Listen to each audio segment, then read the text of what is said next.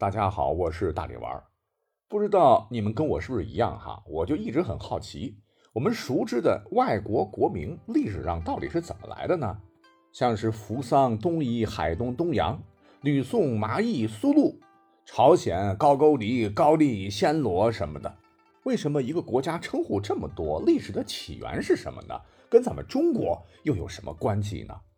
说起来极其有趣，也很有讲头，欢迎收藏、点赞、评论。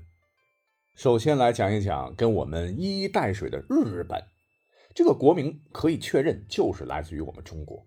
说是在东汉时，约公元一世纪，日本各地呢有一百多个小国，其中有的与东汉建立了外交关系。后来呢，这一百个国家是打打杀杀，大鱼吃小鱼，小鱼吃虾米，列国逐渐得到统一。我们根据南朝宋时编撰的《后汉书·东夷传》中的记载可知。在汉光武帝建武中元二年（公元五十七年），当时日本的伪奴国是奉贡朝贺，使人自称大夫。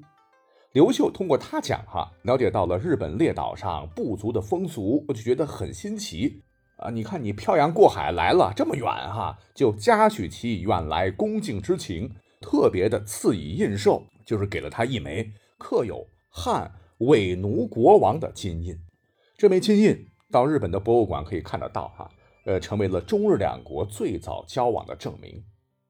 可是呢，到了东汉末期，桓灵帝时，日本半岛大乱，几番大战，有位野马台女王啊，叫卑弥呼，被共推为王。这野马台国统辖当时周围三十多个国，已经具备了国家的特征。从政权体制来看，哈，女王是最大的。旗下有大帅、大倭、大夫等高官。大帅是中央呢派驻到九州北部各小国的检察官，大倭主管经济，大夫是通外交的。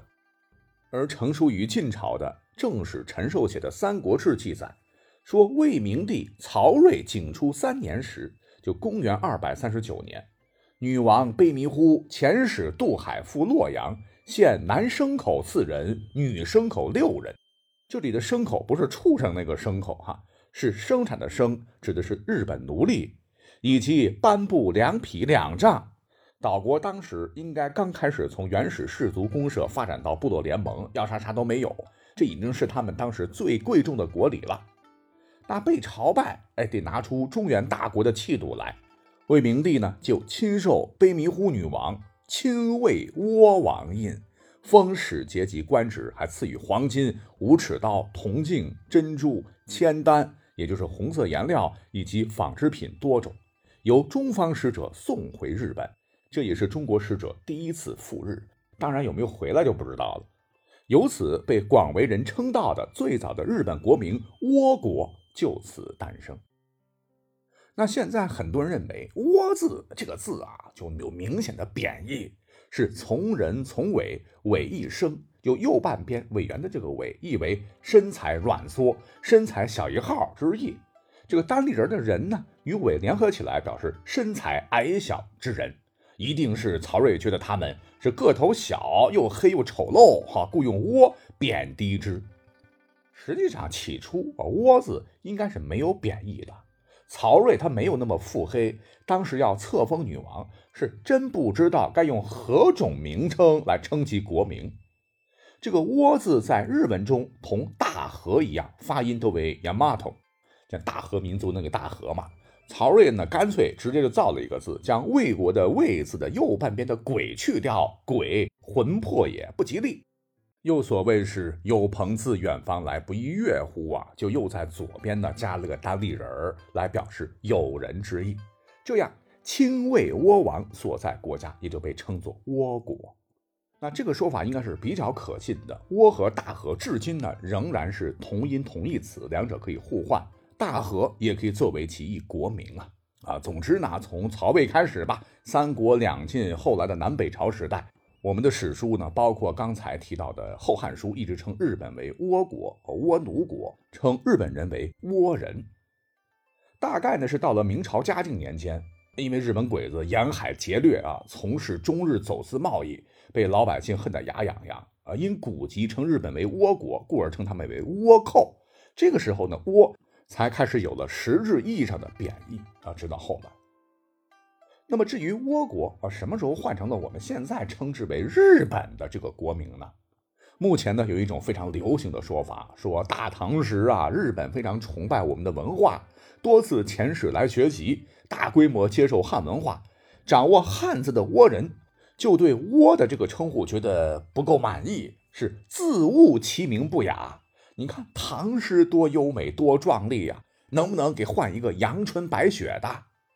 再加上呢，他们崇拜太阳，说自己的国家是接近太阳升起的地方。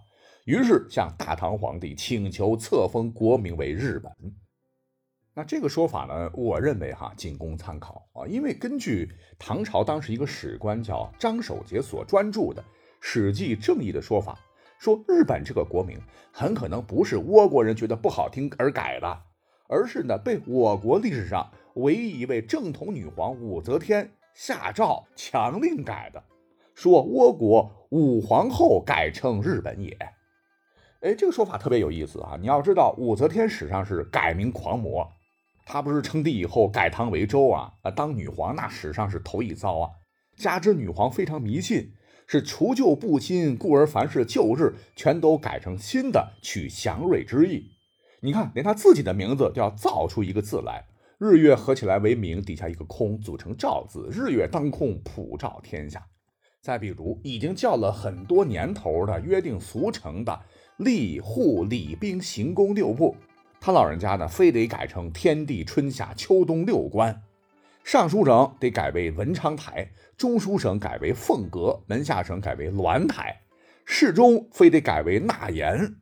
你看，受此影响，日本国内就有大纳言、中纳言、少纳言这样的官职。我们还可以再举一个哈令人信服的例子，你像日本名义上的最高元首是天皇嘛？其实日本天皇的名称听起来高大上，其实啊，天皇是山寨唐朝的。武则天她老公唐高宗就曾使用过天皇称号，与天后武则天并称二圣。武则天去世之后呢，被尊为天皇圣帝啊，这些名称呢就被日本给学了去了。而更为巧合的是，在武则天在位的时候呢，倭国曾记载过，确实来过一次遣唐使。那这样的重大外交事件一定要通报皇帝嘛？武则天一看倭国，眉头就皱起来，觉得这个倭啊不够祥瑞，直接就改为了日本，以宣扬国威，以示嘉奖。但是要说清楚哈，这个日本呢，它并非武则天所发明，自古以来我国就非常习惯称呼东方诸国为日本，如唐初的百济、新罗、高句丽等，是武则天改成日本以后，才正式成为了倭国专属。好，那刚才我提到了三个名称哈，百济、新罗、高句丽，大家伙应该很熟悉了。这就是朝鲜半岛隋唐时的三个古国，被唐朝灭了俩。后来黄巢起义，这个唐朝不行了，是就地复国。高句丽的地盘建立了高丽，新百济也复国了。这时候，高丽、新百济和新罗啊，称为后三国时代。所谓是合久必分，分久必合，哈，最后呢，高丽是统一了整个朝鲜半岛，向中原王朝是称臣纳贡。要说明的是，别看高丽和高句丽一字之差，其实这两个国家相差几百年呢啊。那这个高丽国呢，历史上传位三十四位国君，延续了四百多年啊，直到一三九二年，这高丽国内部呢有个军事将领叫李成桂，因抵御元朝红巾军的入侵，战功赫赫而被提拔。最终呢，把持了军队，靠武力自立为王，高丽王朝灭亡。那为了取得刚建立的大明的支持，李成桂呢，当时拟定了两个国名，请朱元璋圣裁。一个就是古已有之的朝鲜，朝鲜语中“朝”字读作“昭”啊。另一个呢是和宁，即和平安宁之意。那朱元璋就找大臣一合计，觉得。朝日鲜明这个名字更好啊！从此以后定国名为朝鲜。那说了两个，我们再将目光啊投向我们的邻国南亚大国印度。这个国家，我说实话，真的特别的独特哈。有人说呢，印度只有神话，它没有信史。印度这个国名的名称，呃，在印度几百种语言中被称为婆罗多，确实跟神话有关。最早成书在公元前四世纪。大约有五百万字，创作时间达八百多年的梵文史书，叫《摩诃婆罗多》中，里面呢有个精彩的故事，说有个国王叫做斗善陀，与静修林仙人的义女叫沙公达罗，两个人呢就发生了很多曲折离奇的爱情故事吧。啊，两个人呢是育有一子，名婆罗多。婆罗多长大以后成为了转轮王，他的后代被称作婆罗多族。印度主语言又称印度为巴哈拉塔瓦萨，意思就是婆罗多子孙之国。当然了，这个故事应该是没有正史来进行印证的了。那印度国家的这个最初的雏形，据考证，大约应该是产生于公元前一千年左右的恒河和印度河流域吧。但当时都是小国林立，是直到公元前二百三十一年，摩羯陀帝国的孔雀王朝首次统一了北印度。但之后呢，印度又再次陷入分裂。你说现在印度虽然是个国家，但其内部仍然有大大小小的土邦来自治，就是依循了这个传统。